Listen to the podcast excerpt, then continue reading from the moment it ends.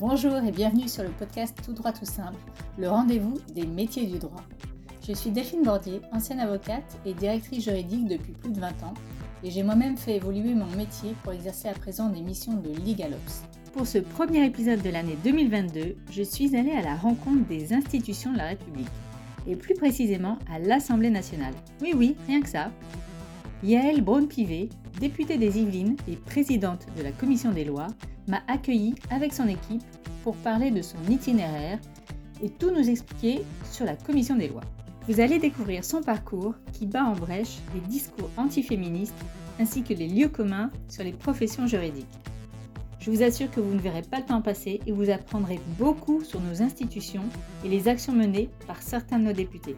Bonne écoute Bonjour Madame la députée. Bonjour.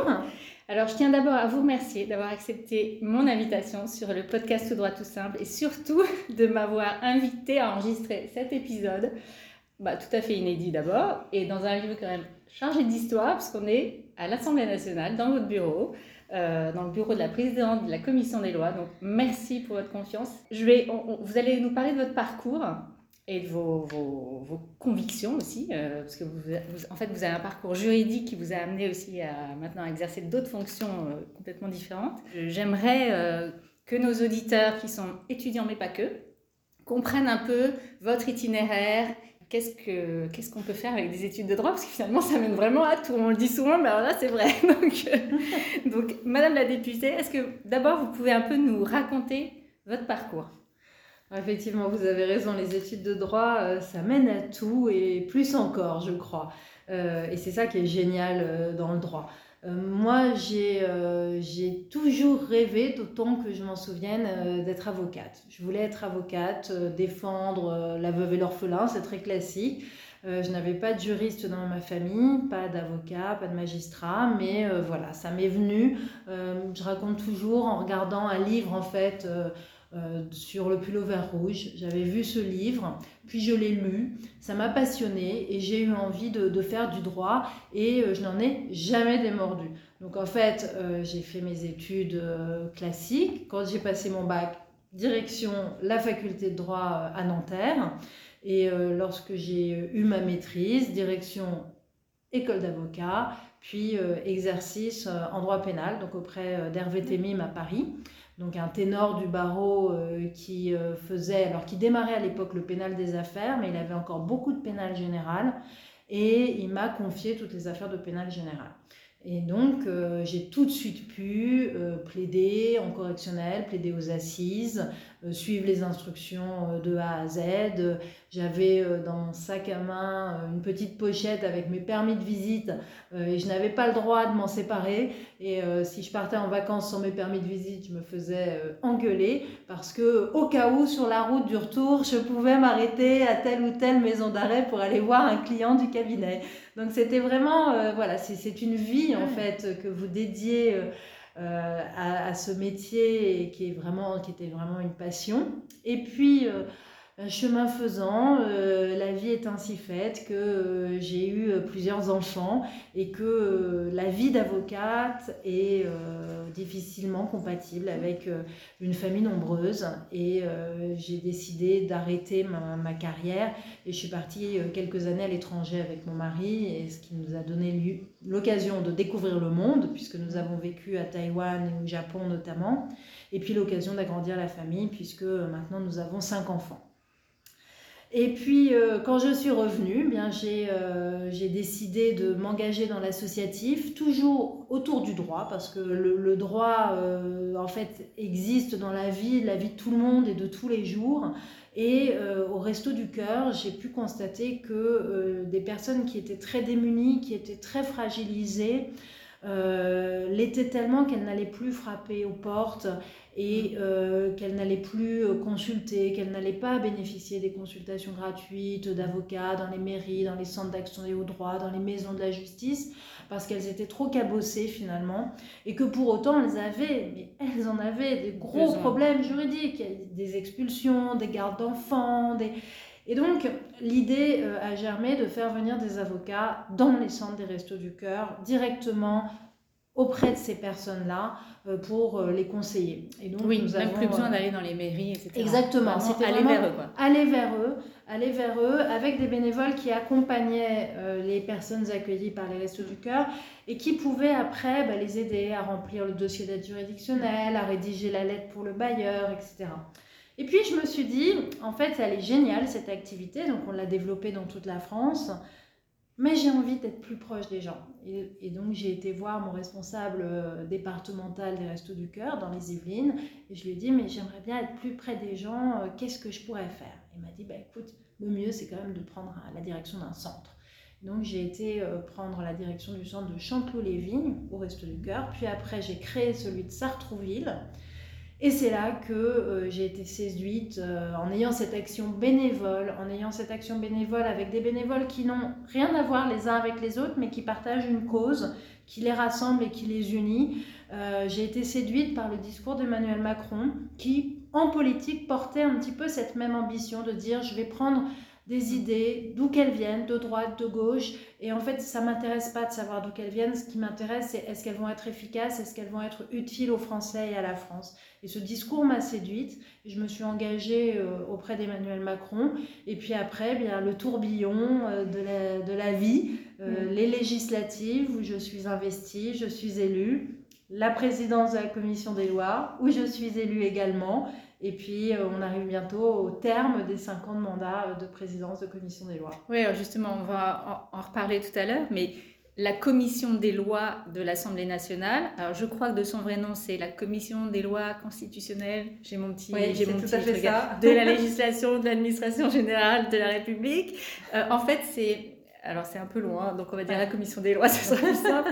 Mais euh, qui la compose et euh, comment ces membres sont-ils euh, désignés ou élus et, quel est son rôle, en fait, son activité, mm. pour qu'on comprenne un peu effectivement le, sens de, votre mission Alors les, à l'Assemblée et au Sénat, il y a plusieurs commissions.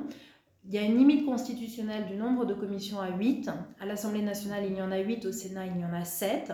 Chaque député ou chaque sénateur est obligé d'être membre d'une commission et d'une seule commission. Et les commissions ont des domaines de compétences particuliers. Donc à l'Assemblée nationale, vous aurez la commission des finances, la commission du développement durable, la commission des affaires économiques, la commission de la défense nationale et vous avez la commission des lois. Chaque, chacune donc, a un domaine de compétences qui est fixé euh, par le règlement intérieur de nos assemblées respectives.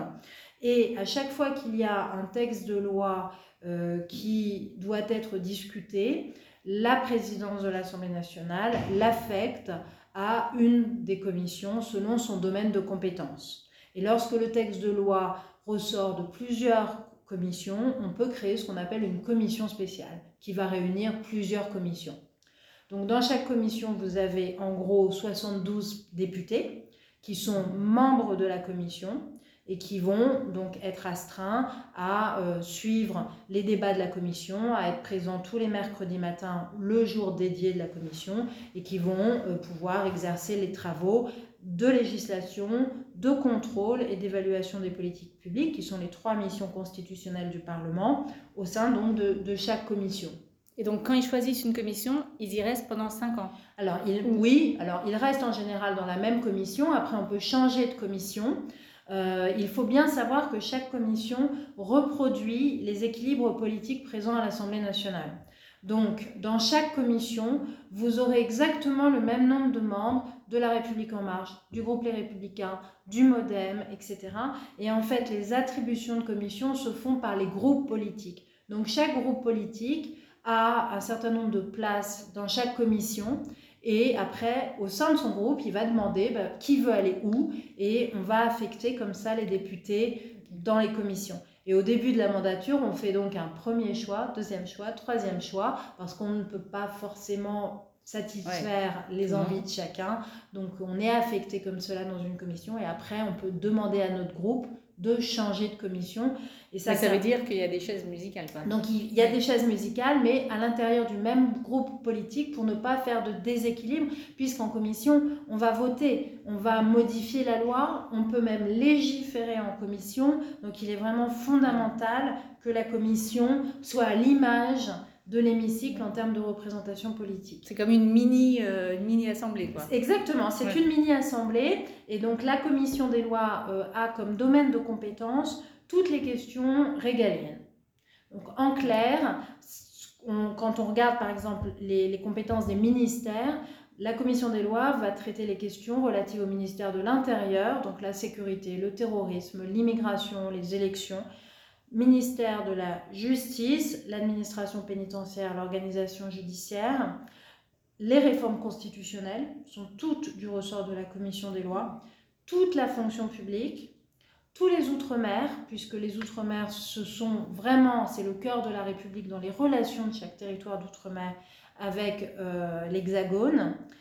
Et euh, j'en oublie un, euh, les collectivités territoriales, bien sûr, donc toute l'organisation des collectivités territoriales dans leur domaine de compétences, les régions, les départements, les municipalités, comment tout cela s'organise. Donc c'est une commission qui a un domaine d'activité très vaste, qui couvre à peu près 50% de l'activité législative de l'Assemblée nationale. Ah oui, donc en fait, chaque semaine, vous avez une idée de combien euh, il y a de... de, de... Enfin, vous avez un chiffre? Alors, des chiffres? Difficile. Alors, il y a des chiffres de, de, bilan de la commission des lois que je publie euh, annuellement. Et c'est pour ça que je vous disais à peu près 50% mm. de l'activité législative. On se réunit évidemment euh, des dizaines d'heures par semaine, que ce soit en séance de commission ou euh, dans l'hémicycle. Actuellement, par exemple, on est en train d'examiner un texte sur les collectivités territoriales, dit 3DS, et qui prend deux semaines d'hémicycle et qui nous a pris euh, trois ou quatre jours en commission et un nombre incalculable d'heures de préparation en amont. Oui, parce qu'effectivement, là, on parle des heures euh, euh, sur place, mais en fait, il y a tout le travail avant. Exactement. non, mais celui, on, l'oublie un peu, mais c'est un peu comme les avocats. Avant de plaider, il y a quand même beaucoup de travail avant. c'est exactement ça. C'est comme un iceberg. Il y a la partie immergée, la partie émergée, mais c'est exactement pareil. Oui, c'est pareil, oui, d'accord. Alors, est-ce que, parce que ça c'est effectivement une partie, mais est-ce que vous pouvez nous parler aussi, parce que moi je vois souvent ça et je, vous vois aussi mener des, auditions, est-ce que vous pouvez nous parler un peu des auditions qui sont menées devant votre commission? Quand est-ce qu'elles sont organisées? Pourquoi? Parce qu'il y en a quand même souvent aussi. Il y en a beaucoup euh, aussi, oui. Alors, il y, a, il y, a, plusieurs sortes d'auditions. Il va y avoir les auditions sur des textes de loi. Et là, effectivement, vous allez auditionner publiquement en commission le ministre qui porte le texte et il vient expliquer à la commission pour quelles raisons il porte ce texte et la nécessité de légiférer. Après, il y a les auditions en commission euh, de contrôle, donc toujours un ministre que l'on va auditionner euh, à un moment particulier. Par exemple, ce matin, j'ai auditionné Sébastien Lecornu suite à la consultation en Nouvelle-Calédonie. Demain, j'auditionnerai Olivier Véran pour qu'il nous fasse un point de la situation épidémique dans notre pays. Euh, la semaine dernière, j'ai auditionné Gérald Darmanin, ministre de l'Intérieur, sur la situation spécifique des migrants à Calais et de l'action qu'il mène sur, en la matière. Donc là, on est sur des auditions de contrôle. Il n'y a pas de texte législatif. Voilà, il n'y a pas de texte. Voilà, c'est pas, pas, pas, sur du texte de non, loi. mais euh, c'est le rôle du Parlement de contrôler l'action du gouvernement. Donc le Parlement va le contrôler euh, lors des QAG. Donc là, c'est euh, question au gouvernement, deux minutes de questions, deux minutes de réponse. Et moi, il me semble que euh, par moment, il y a des sujets qui méritent beaucoup plus que euh, deux minutes, deux minutes, et donc ces auditions de, contrôle. Après, on peut auditionner des personnes extérieures, des personnes qualifiées, en commission toujours, euh, mais qui intéressent les champs de compétences de la commission des lois. Typiquement, j'ai auditionné récemment Jean-Marc Sauvé sur le rapport qu'il a fait sur les actes de pédophilie dans l'Église, parce que ça interroge des domaines euh, législatifs autour du secret, euh, autour de l'indemnisation des victimes, autour de la prescription. Donc il nous a semblé intéressant de l'auditionner. J'ai auditionné par exemple Madame Elisabeth Guigou récemment sur son rapport sur la présomption d'innocence. Je vais pouvoir auditionner, j'auditionnerai. Après, il y a les invités permanents de la commission des lois, défenseurs des droits, mm. contrôleur général des lieux de privation de liberté, euh, président de la, de la HATVP. Donc ces autorités-là indépendantes vont être auditionnées tous les ans pour nous présenter leur rapport et faire un point en commission des lois. Après, il y a les auditions qu'on ne voit pas, qui sont les auditions que font les rapporteurs quand ils préparent un texte de loi Et là, ils vont auditionner pendant plusieurs semaines 40, 50, 60 personnes pour préparer les travaux parlementaires autour d'un texte de loi. Ah d'accord. Et donc chaque commission peut, faire, peut mener des auditions. C'est pas que la commission des lois en fait. Tout à fait. Chaque... les 15 commissions différentes. Voilà. Moi, ce, que je, ce que je décris, c'est vraiment le fonctionnement de toutes les commissions. D'accord. Alors on est bien d'accord. Hein.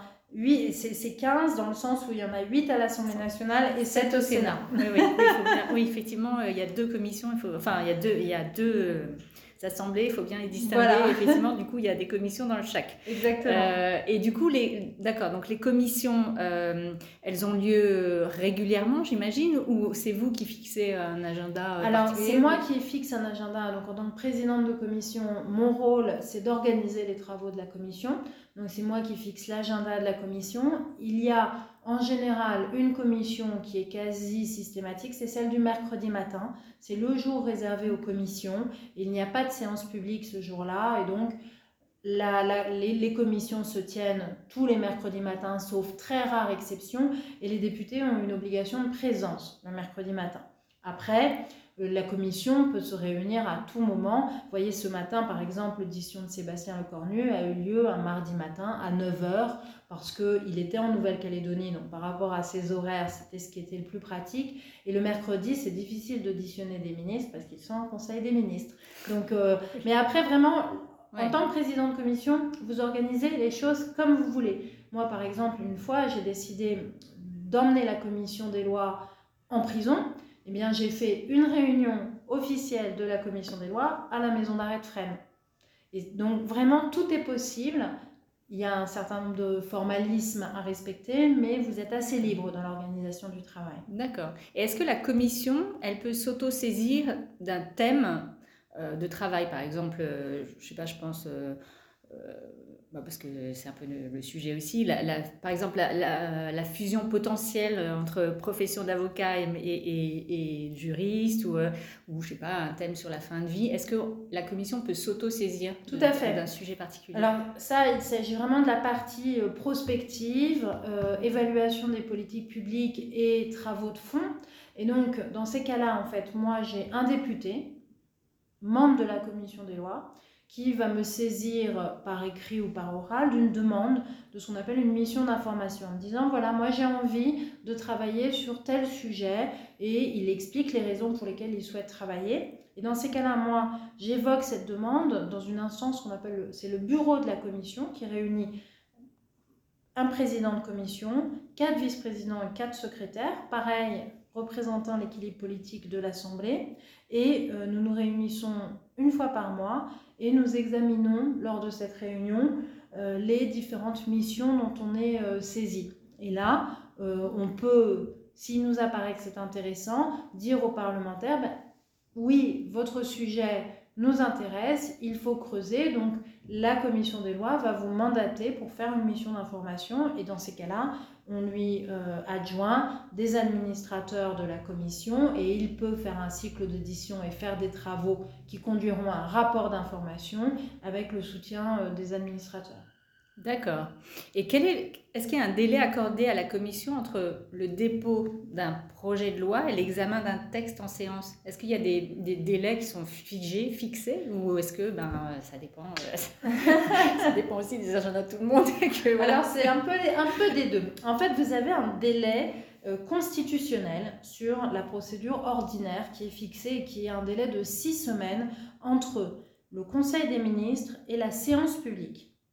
Et les travaux de la commission doivent s'intercaler entre les deux. Après, il se trouve que euh, lorsque vous n'êtes pas en procédure ordinaire, mais quand vous êtes en procédure dite accélérée, vous n'avez plus ces délais-là. Donc, vous, vous pouvez avoir des délais plus resserrés.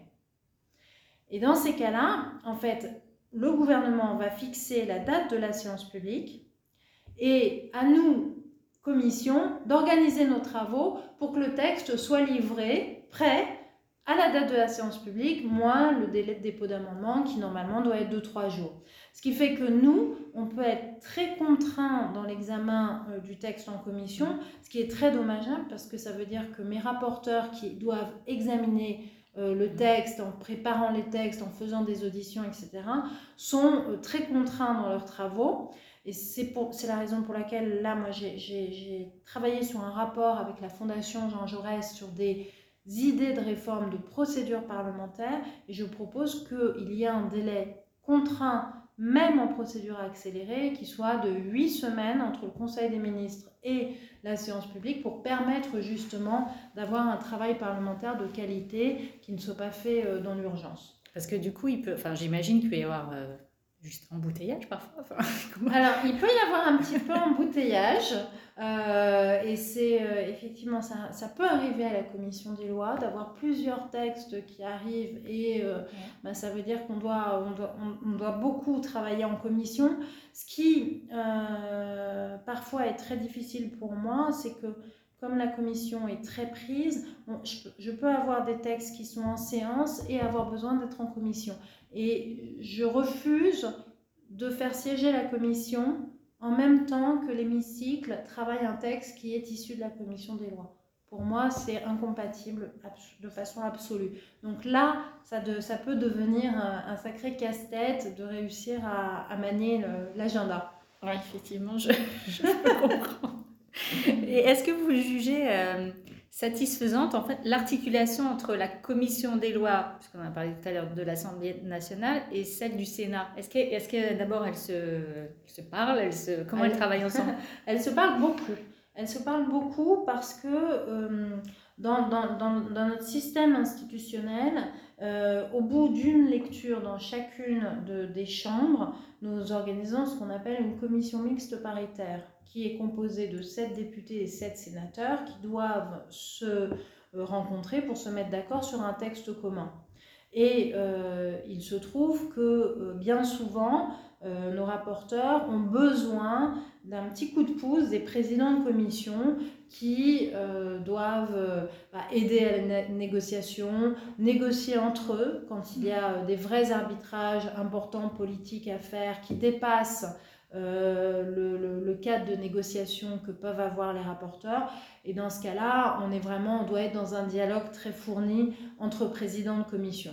Il se trouve que on, a, on siège aussi, et ça c'est particulier aux commissions des lois et aux commissions de la défense, on siège dans un organe commun qu'on appelle la délégation parlementaire au renseignement.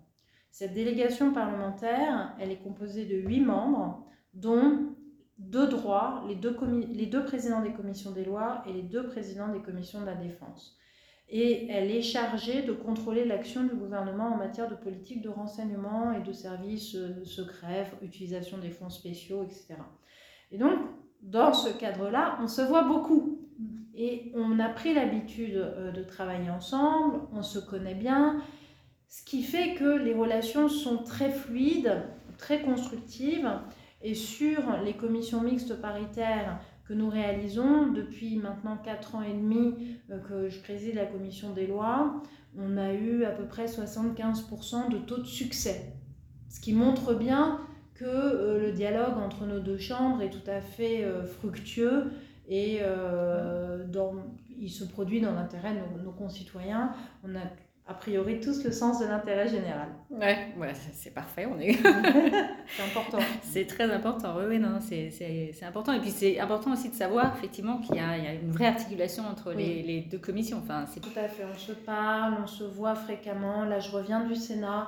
Voilà, on a, on a un dialogue qui est très fructueux, mais je pense qu'il est important dans, une, dans notre démocratie. Quand on aime le bicamérisme comme moi, il faut que ce bicamérisme repose sur ce dialogue-là alors, le, budget du ministère de la Justice, euh, c'est vrai qu'il a bénéficié euh, d'une forte hausse, mais euh, apparemment, les, enfin, c'est pas apparemment, la justice manque quand même toujours cruellement de moyens, c'est ainsi. Et d'ailleurs, les magistrats le rappellent régulièrement et encore sous peu. Est-ce que selon vous, l'institution souffre uniquement d'un en fait, d'un déficit de moyens ou est-ce que vraiment le, le j'allais dire, le mal est plus profond que ça? Enfin, le mal apparaît plus profond que ça et, euh, et c'est très compliqué. Et c'est parce que l'on voit euh, qu'il y a clairement un manque de moyens.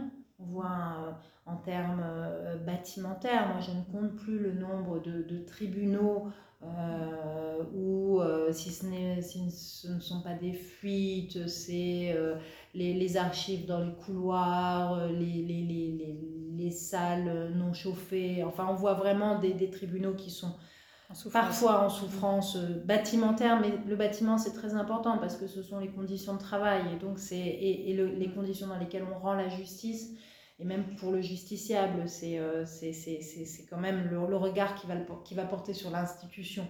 Donc c'est ça, ça n'est pas rien. Après on voit qu'on a beaucoup de retard euh, dans les équipements informatiques, dans les applicatifs informatiques et la crise du Covid nous a bien montré à quel point c'était c'était crucial.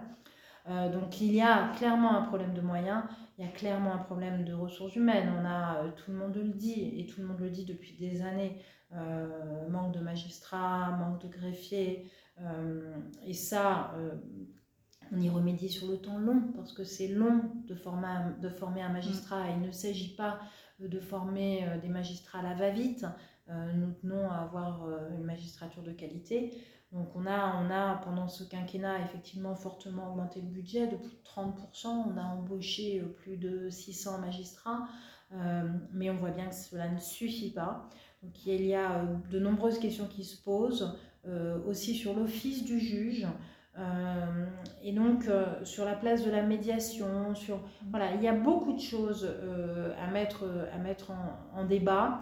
on organise en ce moment les états généraux de la justice. C'est l'occasion de poser un certain nombre de choses. Moi, je fais partie auprès de Jean-Marc Sauvé, justement, du comité des garants qu'a installé le président de la République. Nous rendrons nos conclusions fin février, début mars. mais il y a beaucoup à faire et, et et, peut-être que là, effectivement, nous avons atteint un point euh, qui, qui, nous montre que euh, il faut agir vite et beaucoup plus, et de façon beaucoup plus massive.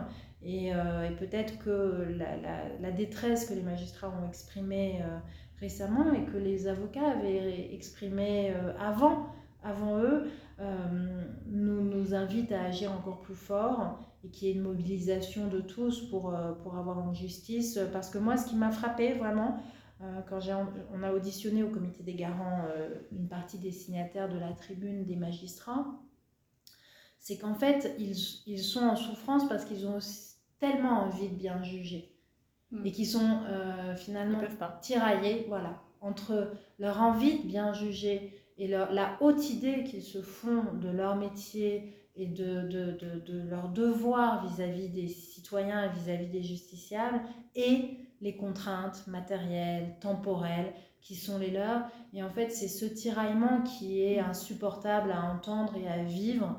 Et donc, euh, il faut, euh, notre devoir, nous, de, de, politique, mais notre devoir aussi de citoyens, c'est euh, d'essayer de remédier à cette situation. Mais ça prendra du temps et ça demandera l'effort de chacun.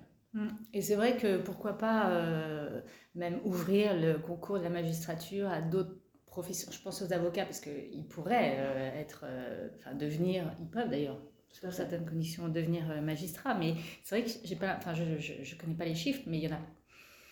Est-ce qu'on pourrait pas ouvrir plus à la rigueur? Enfin, c'est des questions. Hein, c'est des questions. Tout ça, c'est des débats. Est-ce que ça a un sens? Est-ce qu'il vaut mieux? Enfin voilà, tout ça, c'est effectivement beaucoup de questions, je pense que même les, aussi pas les magistrats, mais les avocats et les justiciables se posent normalement.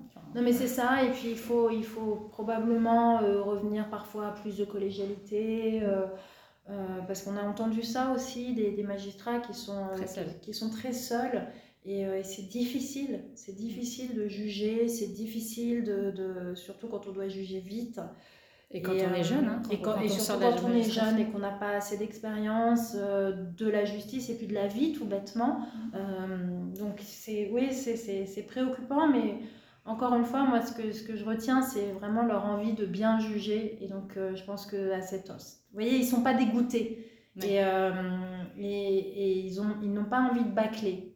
Et ça, c'est vraiment tout à leur honneur. Donc à nous maintenant de, leur donner les moyens, mais ça va prendre du temps. Mm. Alors, de, quel projet de loi vous, vous rêveriez ou vous rêviez, je ne sais pas, d'être saisi durant votre mandature euh, Enfin, autrement dit, euh, quelle cause vous tient vraiment à cœur euh, Enfin, il y en a peut-être plusieurs, vous en, avez un petit peu parlé hein, tout à l'heure, mais il y en a peut-être plusieurs, mais lesquelles vous tiennent vraiment, vraiment à cœur? Alors, celle, il y en a deux en fait. Une, c'est les prisons.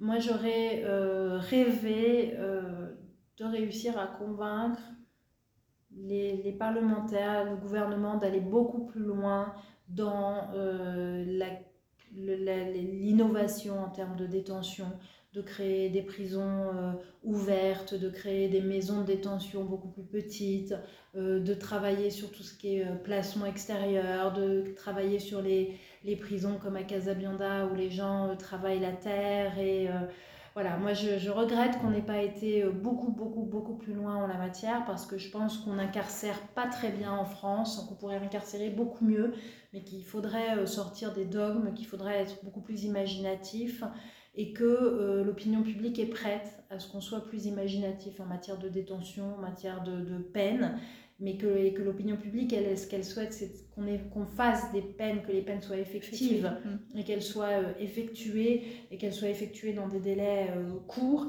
Et je pense que pour répondre à cette demande, mais il faut euh, sortir du cadre des grandes maisons d'arrêt qui sont très désocialisantes, qui coûtent très cher, qui mettent très longtemps à construire, pour aller vers des modèles beaucoup plus petits, beaucoup plus souples, qu'on pourrait implanter beaucoup plus, à beaucoup plus d'endroits, etc. Donc ça, c'est mon regret. Et c'est quoi les euh, freins en fait? Les freins viennent d'où à votre avis? Les freins, c'est une vision euh, très passéiste de l'administration euh, qui a un modèle unique et qui a du mal à, en changer. sortir, à en changer et qui aujourd'hui a un poids très important et, qui, et on a du mal à faire bouger les lignes. On a du mal à faire bouger les lignes. Donc ça, c'est un regret.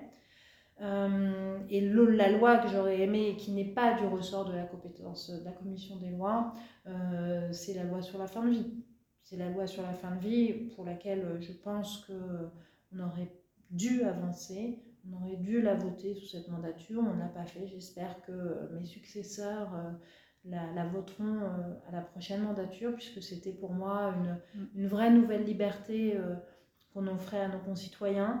Euh, sans, sans, imposer quoi que ce soit, mais très encadré. On offre le choix. Voilà. Et, c'était, et je trouve que la, la, loi, pour moi qui suis euh, juriste, et vous l'avez dit, encadrée. C'est-à-dire que la loi, elle est là pour protéger, pour encadrer, une procédure protège. Et donc de créer une procédure euh, avec des critères, des modalités, des, des recours, euh, c'est très protecteur de l'être humain et on sait malheureusement qu'aujourd'hui, euh, bien, il peut arriver euh, des cas où voilà, ça se fait un petit peu, on dit sous le manteau, en cachette. Et je trouve que ça, ça n'est pas protecteur de la dignité des gens. Donc ça, c'est la, la, loi que j'aurais aimé voter pendant, pendant cette mandature. Mais voilà, après tout n'est pas du ressort de la loi il y a beaucoup de choses euh, beaucoup de choses à faire. Et c'est vrai qu'après il y a toute la question démocratique en fait. Euh, on n'a pas réussi à renouer le lien pendant cette mandature entre les politiques et les citoyens. La distance reste euh, importante et, et, ça aussi, c'est un travail de longue haleine. Et ça ne se, la confiance, en dit toujours, ne se mm. décrète pas. Il faut la reconstruire. Et, euh, et c'est vrai que c'est, moi, ça m'a beaucoup frappé qu'on n'arrive pas à plus reconsidérer le politique. C'est de notre faute. Après, il y, a eu, il y a eu les circonstances, les crises euh, qui se sont succédées, la crise des Gilets jaunes, la crise sanitaire, qui ne nous ont pas aidés. Mais maintenant, moi, je suis convaincue qu'on aurait pu, euh, voilà, qu'on, est aussi responsable, qu'on aurait pu beaucoup plus renouveler notre institution, l'image du Parlement, l'image des élus, euh, réassocier beaucoup plus les citoyens à la décision. Enfin, il y a beaucoup de choses à faire et on n'a pas été assez loin, très clairement. Bon, alors justement, en parlant d'aller loin, où va-t-on aller, va aller? Euh, Non, mais alors là, c'est un autre sujet, mais la, les prof, la profession juridique en général, elle est assez féminine. Euh, ça se fait, et, enfin, elle est même très féminine, les magistrats, les avocates, les juristes d'entreprise, les greffières, enfin bon, il, y en a quand même beaucoup. Par contre, dans l'entrepreneuriat, par exemple les Legal Tech, il y a quand même moins de femmes. Vous-même, à l'Assemblée nationale, je pense que vous, évoluez dans un univers plutôt masculin. il y a quand même des femmes, mais voilà, c'est quand même pas encore à l'équilibre. Est-ce que vous avez le sentiment que les choses quand même se modifie peu à peu? Est-ce que vous estimez que le recours, par exemple, au quota, comme euh, la, loi Zimmerman l'a fait pour les conseils d'administration, est-ce que vous pensez que c'est des bonnes choses? C'est adéquat comme solution? Ou est-ce que bah, il faut laisser, euh, finalement, il y en a qui disent qu'il faut laisser le temps faire? si on laisse le temps faire, euh, voilà. Peut-être que dans 200 300 ans, on, y sera, on y sera. Vous savez, moi, je suis finalement la successeur de de Catherine Tasca, qui était euh, présidente de la commission des lois. Nous sommes les deux seules femmes ayant présidé cette commission, deux femmes députées des Yvelines. C'est un hasard heureux. Et euh, elle a fait euh, voter une loi constitutionnelle qui permettait justement de favoriser l'égal accès des femmes aux fonctions électives et qui a ouvert la voie aux lois sur la parité en politique. Et grâce à ça, on a féminisé les conseils municipaux, les conseils départementaux, les conseils régionaux, les euh, sénatoriales, les législatives. Donc ce sont pour moi des lois euh, indispensables. Et dans l'entreprise, pareil. C'est euh, clairement... voilà, on peut le déplorer, on peut... je crois que tout le monde préférerait, préférerait que, ça voilà, que ça soit naturel, qu'il en soit ainsi, mais ça ne l'est pas. Donc en fait, quand on fait le constat euh, de euh, l'absence de parité euh, dans ces instances et ces organes, eh bien, il faut y remédier. La meilleure façon d'y remédier, c'est de faire une loi et d'imposer des quotas. Maintenant, on voit bien que on a besoin aussi de travailler sur les plus hauts échelons. Et pour travailler sur les, les plus hauts échelons, il faut travailler sur les ressorts de l'avancement. On voit par exemple que euh, dans la magistrature, on a moins de femmes qui sont euh, présidentes, euh, première présidente de cour d'appel, procureur général, présidente de tribunal, de, tribunal judiciaire, procureur de la République. Il y en a beaucoup moins. Mais une des raisons pour lesquelles il y en a moins, c'est que les avancements de carrière dans la magistrature se font beaucoup par mobilité. Et qu'une femme est moins mobile qu'un homme parce que euh, elle a sa vie familiale. Et donc, je crois qu'il faut aussi, euh, les lois sur la parité ne doivent pas nous empêcher de travailler de façon plus profonde sur les, ressorts, sur les critères d'avancement pour les rendre réellement égalitaires, réellement égalitaires. Après, il y a aussi euh, à nous les filles hein, d'aller briguer les postes, d'aller ouvrir les portes. D'oser quoi D'oser, de faire en sorte ça, c'est très important, que quand on, nous, on a ouvert une porte, de ne pas la refermer derrière nous. Parce que parfois, c'est difficile. Donc, on a ouvert la porte, on est bien contente d'être entrée, et on la ferme vite en se disant, oh là là, moi, je suis rentrée pourvu que euh, d'autres viennent pas. Mais au contraire, moi, je pense qu'il faut qu'on ouvre la porte, qu'on laisse la porte grande ouverte et qu'on dise aux filles, euh, maintenant que moi, je suis rentrée, venez. Donc, il y a aussi cette, euh, cette, ce rôle que nous, on a à avoir. Mm. Et puis, objectivement l'éducation de nos gamins, que ce soit nos garçons ou nos filles, pour les faire vraiment rentrer de plein pied dans un monde très égalitaire. Je pense qu'on y arrive, ça, et je pense que nos jeunes ne se posent absolument plus de questions.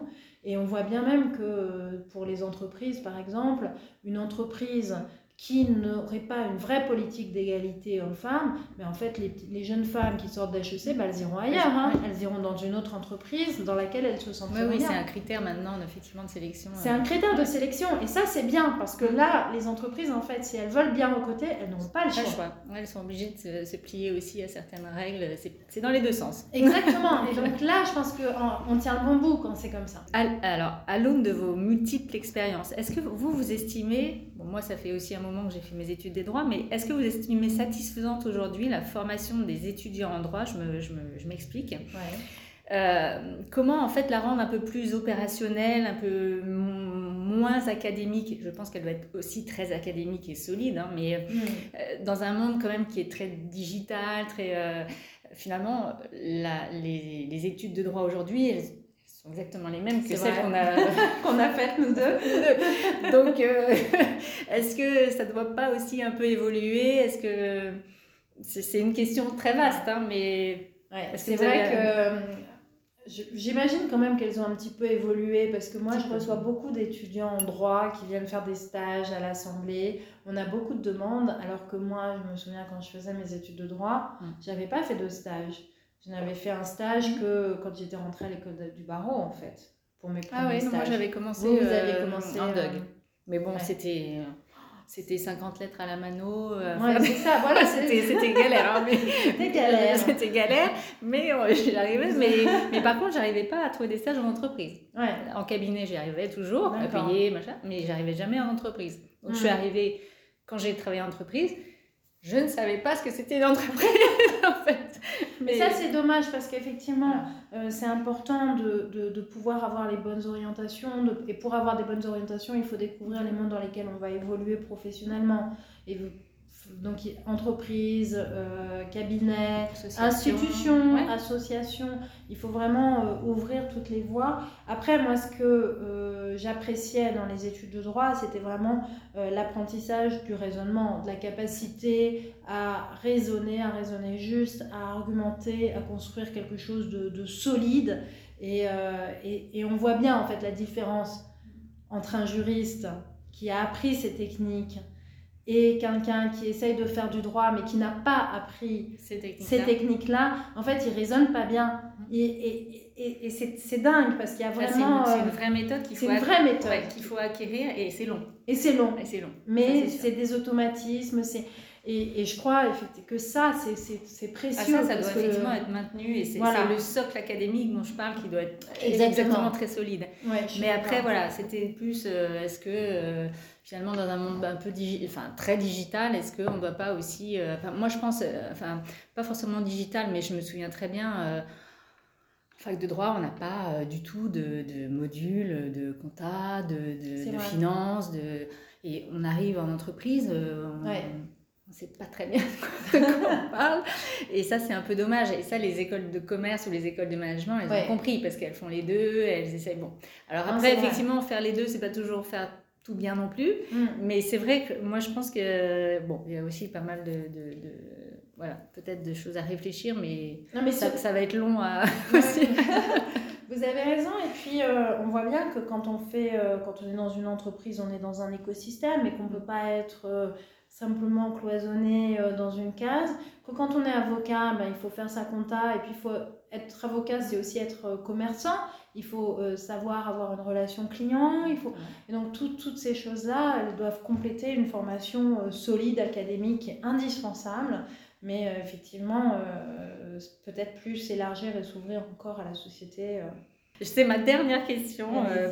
Est-ce que vous auriez un ou deux ou trois conseils pour les, les étudiants ou même les juristes en général qui, qui veulent, je sais pas, devenir soit avocat, soit président de la commission des lois, je ne sais pas, magistrat, ou est-ce qu'est-ce que, qu'est-ce que vous leur diriez s'ils venaient vous, quand ils viennent vous voir? Déjà que moi, le droit, c'est, euh, c'est une matière absolument extraordinaire, parce que euh, le droit, c'est ce qui fait qu'une société peut vivre ensemble, c'est, une c'est ce qui fait qu'une société existe, puisque euh, c'est... sans droit, c'est l'anarchie, sans droit, c'est le règne du plus fort. Et le droit, c'est ce qui apaise les relations et les rapports humains.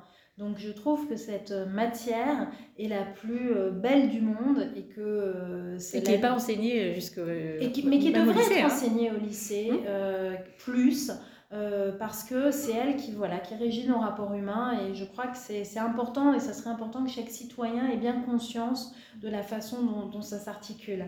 Après, moi, je trouve ce qui est extraordinaire, c'est qu'elle peut vous mener à tout. C'est ce qu'on disait au début euh, de ce podcast. C'est que vous pouvez euh, aborder toutes les fonctions, aborder tous les métiers. Ça vous servira toujours. On aura toujours besoin euh, d'un juriste, on aura toujours besoin de quelqu'un qui a fait ses raisonnements juridiques, qui sait raisonner juste. Et puis, si vos auditeurs voilà, moi, avocat et politique, c'est les deux, deux, fonctions que j'ai le plus adoré dans ma vie.